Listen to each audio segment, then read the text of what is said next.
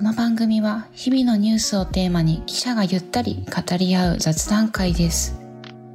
夜にグラスを傾けながら、朝のストレッチをしながら、あるいは溜まった家事を片付けながら、あなたの日常の BGM 代わりに使っていただけると嬉しいです。それではお聞きください。前回の続きからお送りします。ちょこっからちょっとネタバレします。おっと？あ、ネタバレされちゃう。ネタバレします。あの、なのではい、あの、こっから前情報なしで見たいっていう人は、ストップした方がいい。あの、見てから見た方がいいですね。はい。ということで、何シーンが描かれたかというと、あ、その前に何シーンをやってほしかったかっていうのは私とナーミーでちょっと見解が分かれてまして、まずね、ナーミーは何シーンがやってほしかったんでしたっけ？私は豊玉線からやってほしくて、で、えっと、豊玉線っていうのは、あの、湘北が、あの、インターハイ出場決まって、うん。で、インターハイの初戦でうん。当たったのが大阪の豊玉高校うん。っていう高校あで、そう。で、そ、そこから私は見たかったんだけど、そう。あの、ちょうど子供の頃やってたアニメでは、そこはやってなくって、そうう。んあの、インターハイに行きます、やったって言って、うん。ちょっと全国大会のツアー者たちがこんなんだよねって紹介されるところで終わるのよ。そう。あ、へえ、そうだったんだ。えーそこで終わっちゃうの？とかみたいな。あの、マイフレンドのエンディングで、うんなんかちょっとチラチラ出てくるみたいな。そうそうそうそう。やあのやらんのかいみたいな。やらんのかい。もう明らかに次の予告やってるから、アニメでもなんか次はなんかね、別のシシーズンでやりますとかやって終わんのかなとか、うん。もうなんなら、その最初にアニメ終わった後に、もう次、そのうちやる、いや、そのうちやるって思い続けて、はて、もうこんなに年を経ってしまったみたいな。なんで、その、昔アニメでやらなかったとこから私は再スタートしてほしいって思っていて、うんそうそうそう。はい。で、ね。まゆは、そう、私は、いや、とはいえ、やっぱ映画化するってなったら、うんここしかないでしょっていうのが、まあそのつ、次の試合、三能戦なんですね。あ、なんか聞いたことある。おいおなんかすごい試合だらしいと。うん。県大会でもすごい名し、名試合がもうたくさんあったわけ。で、これを超えてくるってなかなか難しいなと思って、で、アニメで途中で終わったから、私はその後最初にアニメを見て、その続きが気になって漫画を読んでもう一回最初から読むっていうパターンだったんですけど、うん。で、まあ、どうするの？みたいな。そしたらね、すごかったね。うん。三能戦ででやっぱそこ「スラムダンクといえば三能戦なので、まあ、そこを描かずにしてどこを描くんだと。まあ、私もそのザ・ファースト・スラムダンクのザ・ファーストはじゃあセカンドとかも続くのかなとか思ったらストヨタマ戦からやってほしいなという気持ちもあったんですけど一発だったらそこを描いてたらもう時間足りないと、うんうん。もう三能戦に全てを注いでほしいなと思っていて、で、うん。なんなら、その、ナーミーに私の中でも三能線がいいと思ってたから、で、なんか情報解禁されるっていう YouTube があったから、なんか声優さんも多分発表されるなと思って、私の中の妄想声優三能線を リスト並みに送りつけて、で、木村昴さんは私の中では、その川田弟役だったんですね。なんかちょっとあの太っちょで、お兄ちゃんはすごいバリバリに登場してきて、まあ今回の映画でも登場するんですけど、川田弟って言って、なんかまあでかいだけ、でかいだけって言っちゃいけないんですけど、お兄ちゃんとか、そう。うんでまあ桜木をまあマークするんですけど、まああえなく、こう、うん見破られてしまっでまあそういうキャラクターがいたんで、木村さん結構のぶとい声とか多かったんで、あそっちかなとか思ってたんですけどね。いやまさか桜木花道とは思わなくて。で、そっからね、あの、またいろんなその全キャラクターが変わるんだと思っで、うん。まあその私の中で、あ、じゃあこのキャラクターはこれかなみたいな。声優のあの妄想をひたすらして当日を迎えたんですけど、うん。残念だったのが一つあって、その、まあキャストさん、まあ全員変わったんですけれども、まあ旧キャストさんの中で赤木の声を担当されていた柳田清之さんという方が、まあ、映画公開される前にちょっと残念ながら亡くなってしまってですね、いやーでも見てほしかったなと思いつつうん。まあというかところはあるんですけれども。まあとにかくで山王線。でどこで山王線かって、まあ、最初映画の冒頭で、まあ、別のシーンがやっていて、で、その後ね、オープニングが、うん。なんかあの、手書きの、うん。なんて言うんですかね、絵が、こう、さささささみたいな感じで、ちょっとずつ選手が描かれていくんですね。うん。で、一人描かれて、で、歩き出す。で、おお、おやおやおやみたいな。で、うんうんそのその最初湘北のメンバーが一人ずつ描かれてってで5人が揃ってで5人がこう登場して歩き出すもうなんかもうそこからうわーここがでザ・バースデーさんのオープニング曲がかかるんですけどそれがもうねすごいかっこよかったよね。うん。でそのまあ5人がこう描かれて歩き始めました。でまあそこからショーが始まる感じなんですけどでその後にこうシャシャシャシャみたいな階段がこう描かれる。で、うん。やってきてで上からやってくるんです選手たちが。一人ずつ登場してくるのが山王の選手だったんですよね。ああ、そういう始まり方なんだ。そう。でやっぱ山王戦はいや山王の選手はすごい強くて王者っていうイメージがあるから上から降りてくるっていうシチュエーションにしたっていうのを後ほど言ってるんですけどもそれもかっこいいしザ・バースデさんのうん。そのオープニングにもすごく合っててうん。でこう降りてきてで「三の」っていうのがあの一切説明ないんですよ。お前たちわかるだろうみたいな。確かにねちょっとみたいな。で、多分、うんだから初めて見た人は三の、んみたいな。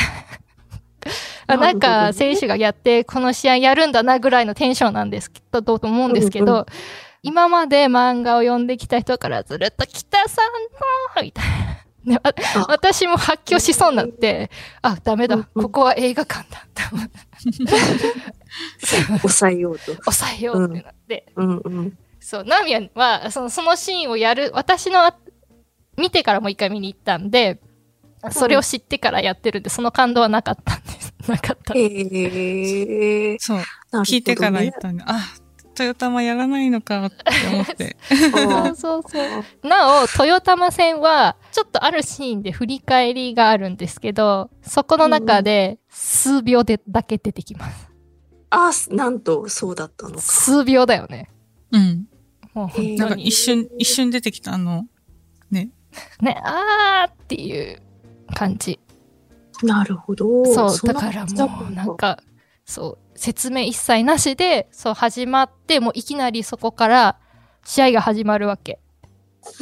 なんか今までだと、その、試合がこう、会場にみんながいて、ああ、これから始まるんだな、みたいな、あの、周りの選手とかのシーンがあって、で、メンバーが紹介されて、さあ、試合始まりますっていう感じだったんだけど、本当にほん、あの、その、オープニングが出て、で、うん三のって出て、そっからもう試合始まって、おーみたいな。もう、もう始まるんだっていう。で、まあその後に、まあ桜木と宮城がいいっていう変な顔をするのがそれが合図で、アリウープだよね。うん。た、確か。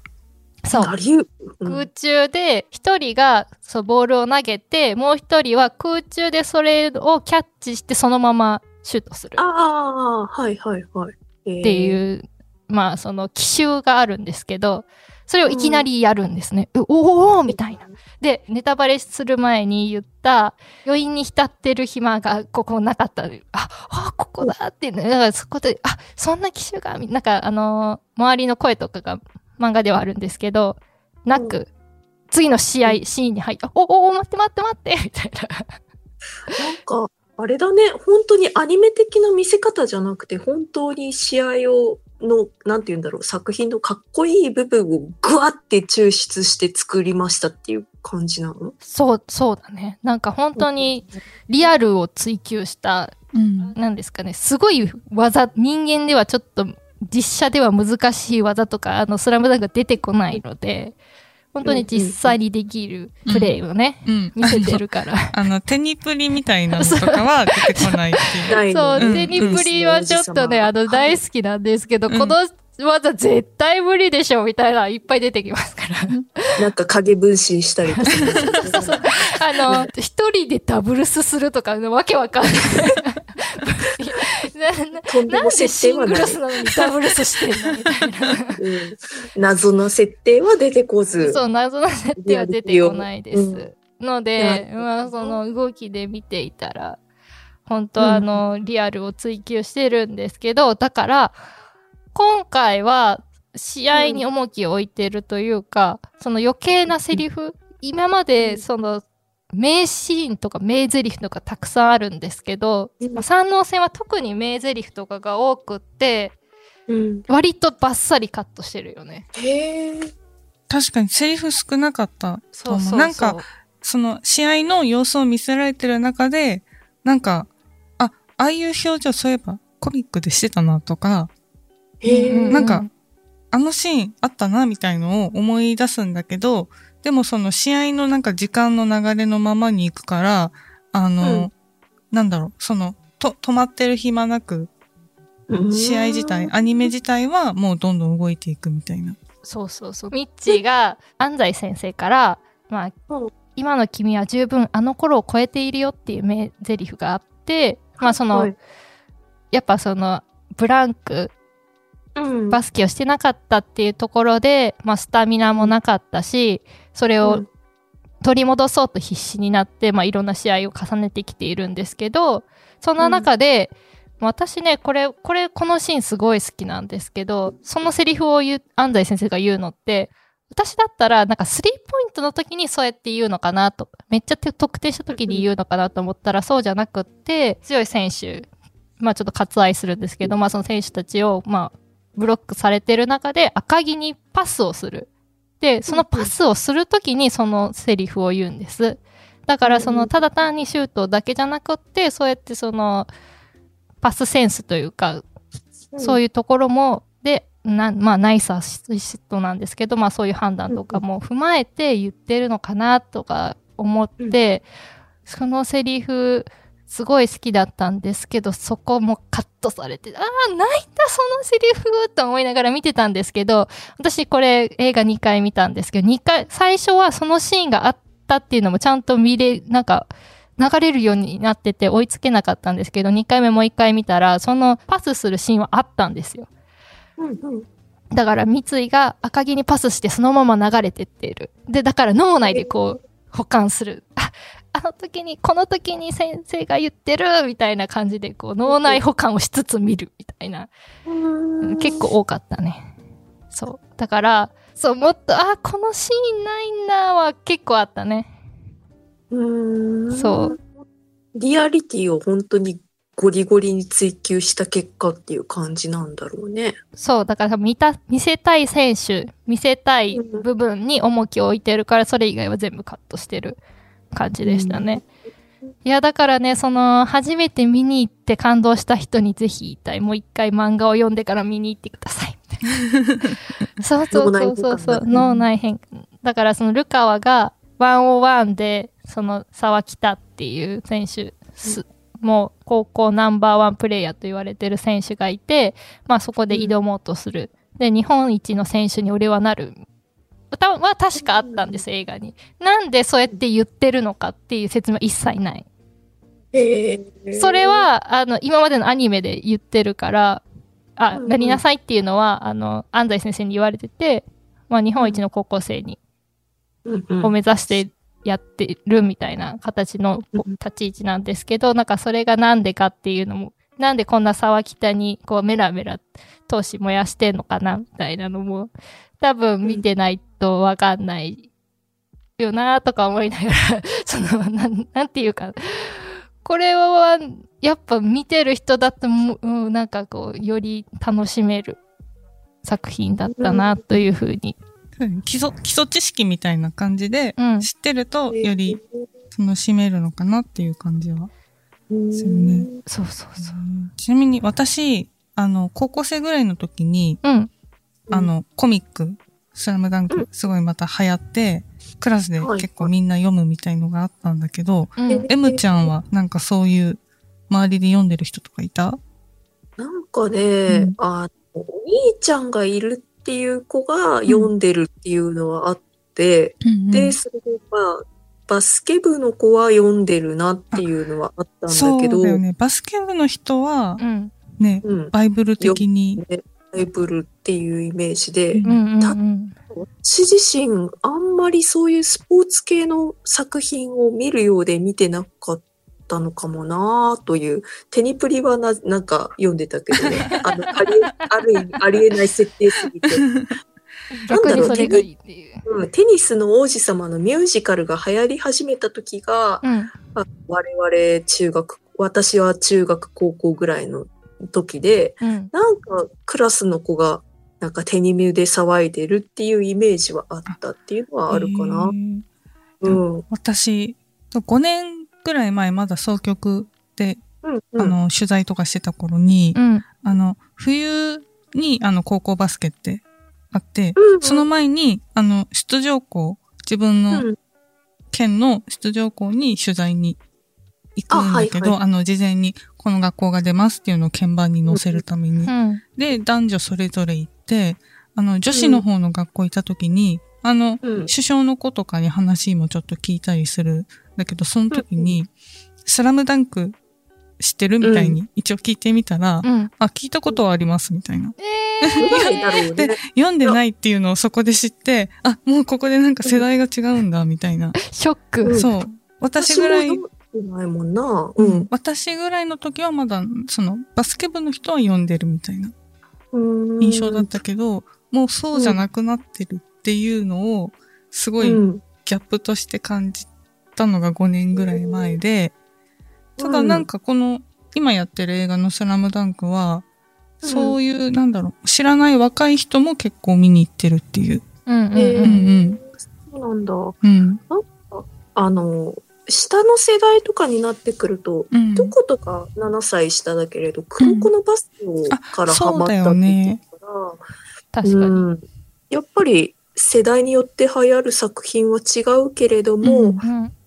これだけあの騒いあのみんながすごいって言ってる作品だったら見てみようって人は多いんだろうなとはうん思ったね。ね。あと、まあ完全に多分ターゲットは30代、40代、40代じゃない、30代だよね。うん。ザ・バースデーってもともとザ・ゼィ・ミシェル・ガン・エレファントだっけっていうバンドだったけれど、彼らが活動してたのも90年代から2000年代にかけてだし、うん。で、そっていう感じ。今、そのバンドが、今、ザ・バースデーで活動しているメンバーもいるけれどという感じだ。っていうのを思うと、やっぱり、うんうん。確かになんか、帰ってきてくれてありがとうっていう気持ちと、こう見たらもう終わっちゃって、もう終わってしまったっていうこうね、切なさと、すごいあったし、あの試合って、まあ最後の方がまあもう、すごいわけですよ。まあこの漫画の絵をそのまま活かしたような描写とかっても、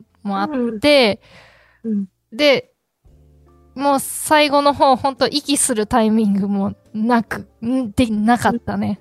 なんかどこで息吸ったらいいかわかんなくならなかった？ずっとなんかもう試合映像バーって見せられてる感じ。うんそれをもうとにかく追っている感じだったかな、最後の方は。そう、印象的なシーンがあって、最後の、そこ、あ、セリフ言わないんだっていうね、口パクだけでそれを言うっていうシーンがあって、音のない世界みたいな感じ。そうそうそう。うんもう、なるほどね。ただひたすらこう、はっはっはっみたいな感じで、こう、もう、もうひたすら泣いてた。朝日新聞ポッドキャスト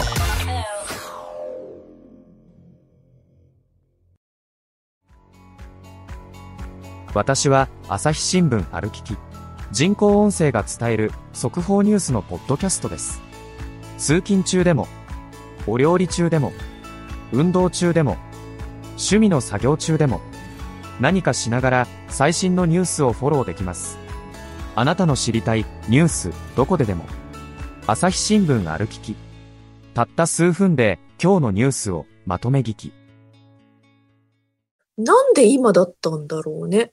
公開が。もう10年ぐらい前から企画が始まってて、まあ制作で井上先生が納得できる。まあ前々からこう依頼はあって、そのうん。納得できるレベルに達するまでにすごい時間がかかって、で、ようやくその2014年ぐらいかな。に、うん。その持ってきたものが、なんかすごくクオリティが一気に上がっていったそうで、で、それで自分が加われば、いいものが作れるかもしれないっていうことで、またそっから長い年月をかけて、今だったっていう感じ。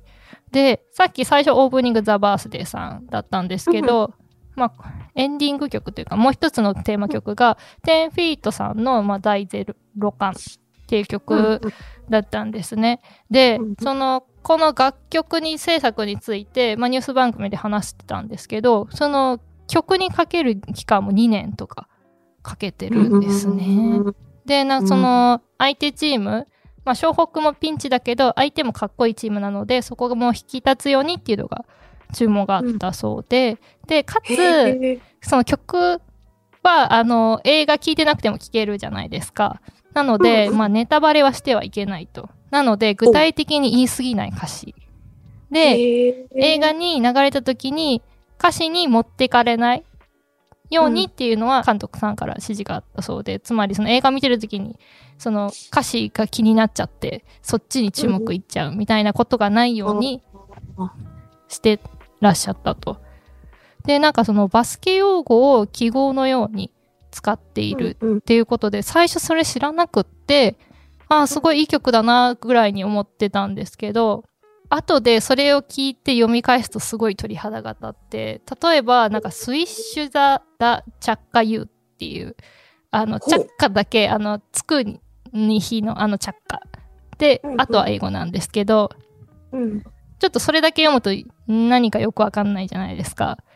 で、なんかスイッシュっていうのは名詞でリムっていうそのゴールの縁とかバックボードに触れることなくてリングの真ん中を通るなんか美しいシュートサウンドのことを言うそうなんです。こっからは私の個人的なこれかなって思ってたのがその美しいシュートうんを話すといえば波誰でしたっけ？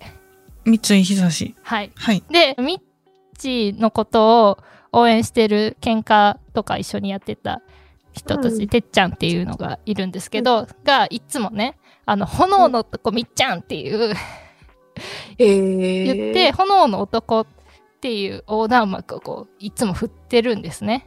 で、へえで、応援するんですけど、着火、その、何か、こう、葉っぱをかけるじゃないですけど、そのみっちゃんのことを言ってんのかなとか、火だし、みたいな。とか、ねその、そのリングとか、それをイメージしてんのかなとか、あとは、最後に、これめっちゃ難しいんですけど、クーアザドンイハビっていう言葉があって、いや、全くこれ、これわかんないですよね。うん。私も全くわかんないんですけど、これは逆から読むと、behind the arc っていう言葉で、まあ、ここだけでも私バスケ詳しくないんで全く分かんなかったんですけど、ね調べまして、なんかスリーポイントシュートのラインよりも、後ろのからシュートをすることを指す。ああはいはいはい。っていうことで、あ、これもなんかちょっとミッチーのこと、なんかイメージさせてんのかなとか、なんかちょっとバスケ用語がこう、散りばめられてる、なんかそのうん。遊び心うんがある、バスケ用語を記号のように使ったっていう風に話していたんで、なんかあのそういう、だからその、読んでも全くわかんないんで、まあ記号でしかないから、もちろんうん。頭には入ってこないんで、その映画中に流れててもそれって、全く、あのなんだろう、いい曲だけど、そんなに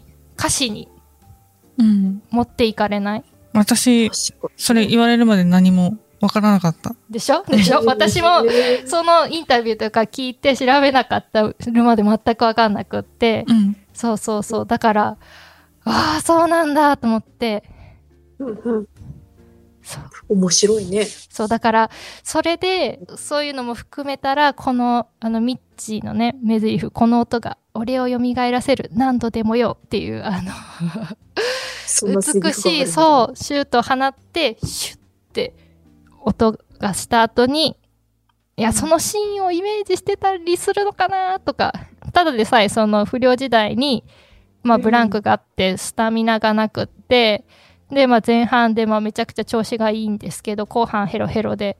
でもヘロヘロなのに、もうボールを持つとスリーポイント打って入るっていうね、めちゃくちゃかっこいいね。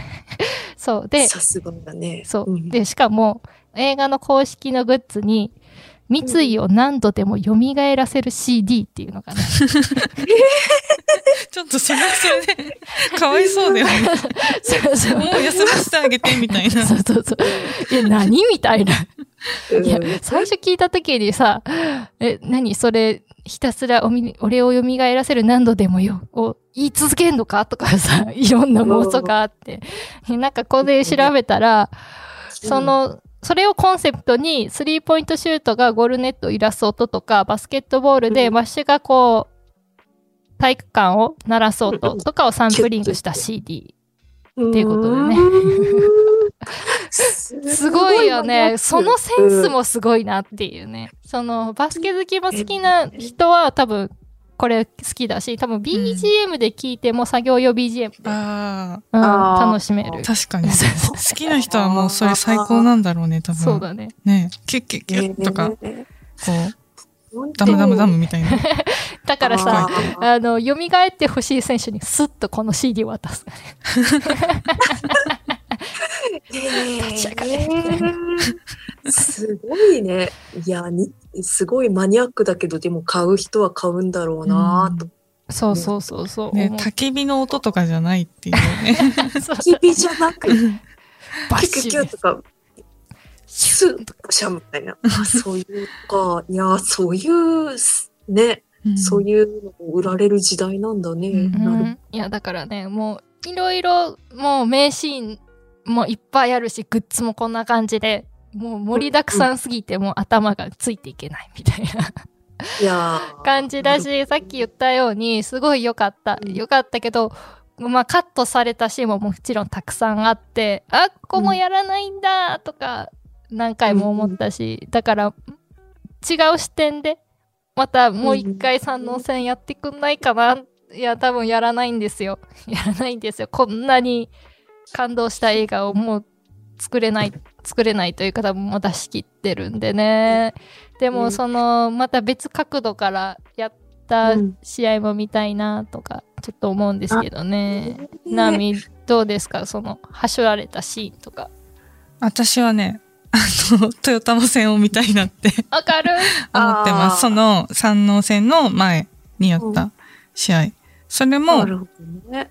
ちゃんとストーリーがたくさんあるので、うんあの、本当にはしょられてしまった。その、そう。ああのの、いきなり2回戦っていうね。うんアニメーション化されていないやつをやってほしいなっていうスのはピンオフ私は。とかで出ないかな、うん見たいよね。とかね、あのそう、映画はだから余計な説明をしない。初めて見た人も見れるようにだと思うんですけど、そういううん他校の選手がこれまで結構東北が強くなっていくのに、まあうん影響してきたんですけども、その仙道とか牧とか、うん、ね、魚住とか。で、うんうんその三能戦の時にも、だから、ルカワが、まあ、ルカワってパス全然しなかったんです。ワンオワンの時に。でも、うんパスを、それじゃ勝てないよ、みたいなのを先導に言われて、パスをするようになるみたいな名シーンがあるんですけど、まあ、鮮度が出てこないから、うんその説明もカットされてるんですけど、あー、うん戦闘出ないんだとかね。サブキャラもすごい、スラムダンクは素敵だったので、そこが出てなかったのはね、ちょっと寂しかったんですけどね。なるほどな。い全然ちょっと関係あるか関係ないこと言ってもいいですか？どうぞ。ワンオンワンっていう言葉がバスケ用語だということを今知りました。あ、ニュースチャットワンワーで知ってたけど。あそうだったんですねって今すごく思納得？ってます。やったねうん、。スポーツ偏差値マイナスなので、うん、いやいやなるほど。いやいや、でも私も多分、スラムダンク見てなかったら知らなかったかな。私もスラムダンク見てバスケちょっと覚えた。あ全然その、それでも詳しくないですけど、うんうんそう、スリーポイントってなんだろうとかね。そういうのはね、ちょっとずつバスケで覚えてったな。そううんもうね、これ配信されてる頃には、まだやってるよね、多分。うん。やってるとこありそう。すごいね、あの、韓国でもね、うんすごくヒットしてるみたいですしね。なんか今年はその東映だよね、確か。うん、東映のそのワンピースと、そうあ、と、スラムダンクがすごい大ヒットしてるっていうのは、なんかニュースでも。そうそうそう、朝日のね。うん。デジタルとか記事でも配信されてましたけど、ん。まあ、ワンピースにも共通してる、その、なんでリヒットしてるのっていう理由としてっていうので書かれてたの、著者が制作に携わってるっていうのは大きいみたいで、うん。ですね。アニメだとちょっと違うとか、あ作画が崩壊してるみたいな作品とかね、まあちょこちょこあるんですけど、作画が崩壊してるとか一切ないから、これ。ああ、なるほどな。そうそうそう。なんかあの、アニメの時はすごい激しいシーンとかよく見ると、うん背景だけがこう、すごいバーって動いてて、実際、その選手たちはそんなに動いてない。人、人はストップみたいな。そうそうそうそう。え動いてるように見せてるみたいな。うん。そう、まあ、その時の技術でそうだったんですけど、そう、それ見返すの結構面白いよね。で、うん。それを踏まえると、その今回の映画とかっていうのは一切それもないから、うん。いやー、すごいね、限界を突破した感じするし、うん。次のね、うん。そう、映画作品とかプレッシャーだよね。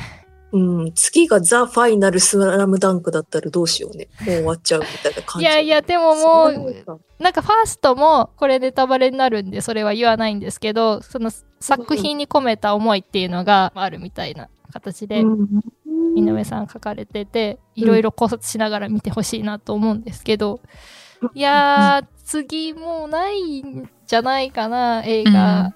あ、そうなのか。へえ。そうだからこそなんかもうすごい良かったと同時にめちゃくちゃ寂しくなったねああ、最初で最後なのかそうね。いやもう会えると思ってなかったけど会えてしまったから余計に。またそう余計その寂しさが増してしまうっていうかなるほどな。それは確かにあるかもね。そううんう。ん。M ちゃんはある？そういう、昔好きだったものにまた会えたり、なんか、うん。えー、アニメじゃなくてもいいの、全然。3月9日という名曲があったり、うんうん粉雪という名曲があるレミオロメンというバンドが私ものすごく大好きで大好きで大好きだった。私も好き、うん大好き。彼らは、あの、2012年だったかなに活動休止しているんですよね。はーってなって、なんかすごい凹みすぎて、以来私は推しをあんまり作らないようにしようと思って生きてきた人間でもあるんですけれど、あの、こ推しが止まってしまったら悲しすぎるからという理由で。うんうんでもつか、まだ休止だから、解散じゃないから、いつか復活してくれるとすごい思いたいし、思っているっていうところはありますね。うんあるね。休止という言葉はね、まだ希望が持てるよね。希望を持ちたいね、うんずっと持っているけれど、という感じでうんすね。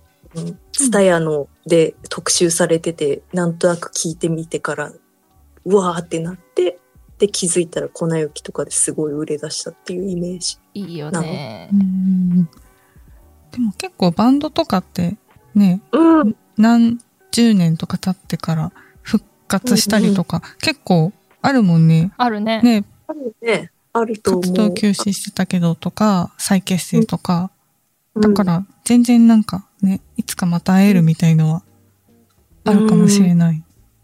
と思うけれどね、うんどうかしら。まあ、亡くな、亡くなってしまったら同じメンバーでできないとかはあるけれど、でもね、あの、なん、何らかの形で亡くなったメンバーも一緒にね、心の中で思い続けてっていう、ずっと活動されてるとかもあるかなと思うし、さっきのザ・バースデーさんとかもそう言ったよ、メンバーな、ジー・ミシェル・ガン・エレファントの時のメンバーさん亡くなってるし、あとフジファブリックとか、ね、もうボーカルの志村さん亡くなってるし、まあそういうのもあるけれど、っていうのは思ったりはするかな。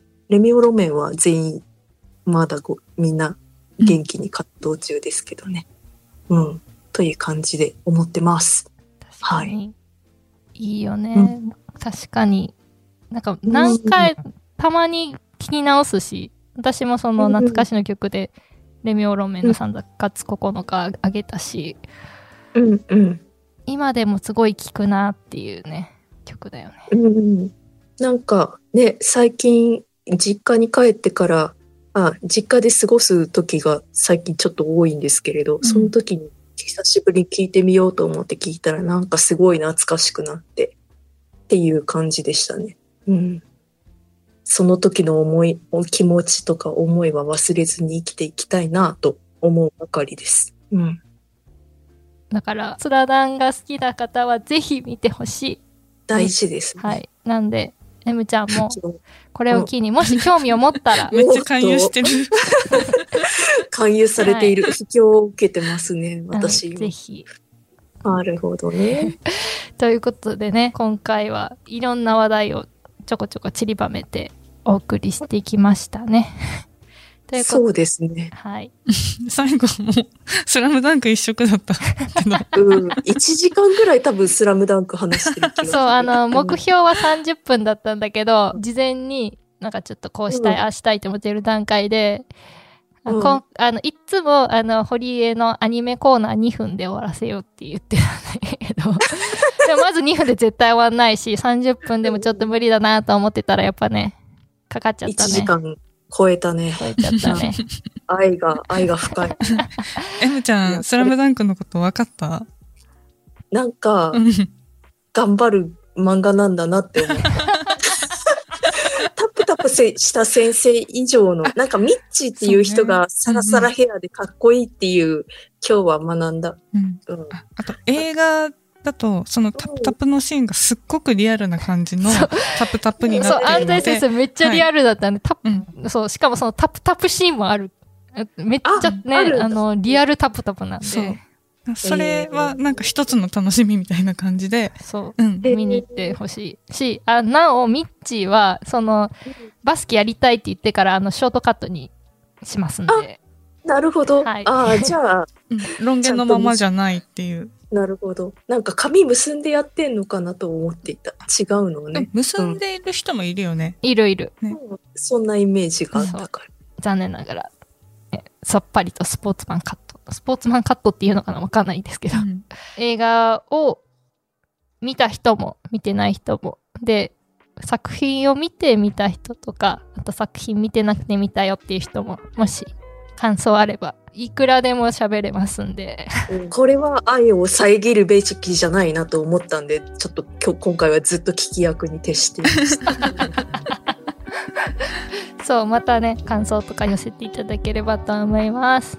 はいということで、皆さんありがとうございました。ありがとうございました。ありがとうございました。またね